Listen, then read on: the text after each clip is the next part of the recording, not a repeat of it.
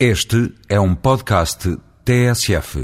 Já aqui falámos há umas semanas sobre a revolução invisível que a biotecnologia está a proporcionar ao disponibilizar equipamentos, artigos, serviços e conhecimento que melhoram o nosso dia a dia sem que isso seja perceptível. Este avanço tecnológico da biotecnologia nas últimas décadas está muito ligado e pode ser comparável aos avanços da informática e das telecomunicações, mas com muito menor visibilidade.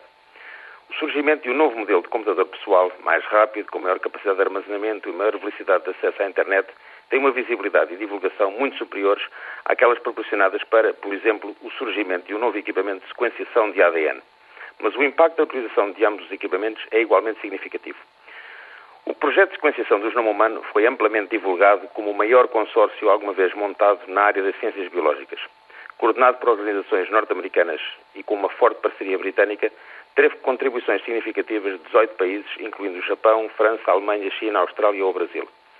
O projeto, cujos resultados finais foram divulgados em 2003, demorou cerca de 13 anos, ao longo dos quais dezenas de laboratórios, dispondo de centenas de equipamentos de sequenciação, sequenciaram os cerca de 3 bilhões de pares de bases que constituem o ADN humano, consumindo no processo, direto ou indiretamente, 3 bilhões de dólares.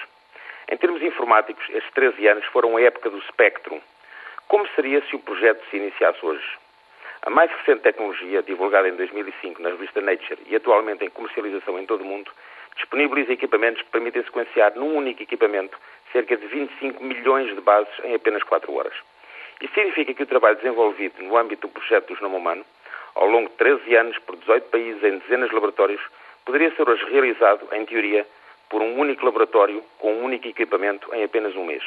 Quanto a custos, bom, a meta desejável, ainda não conseguida, é de se poder realizar a sequenciação do genoma de um indivíduo por um custo inferior a mil euros. Todavia, existe presentemente em desenvolvimento metodologias que permitiriam realizar as reações de sequenciação apenas utilizando água e hidróxido de sódio, um dos reagentes mais baratos do mercado, deixando antever que essa meta poderá deixar de ser uma quimera a curto prazo.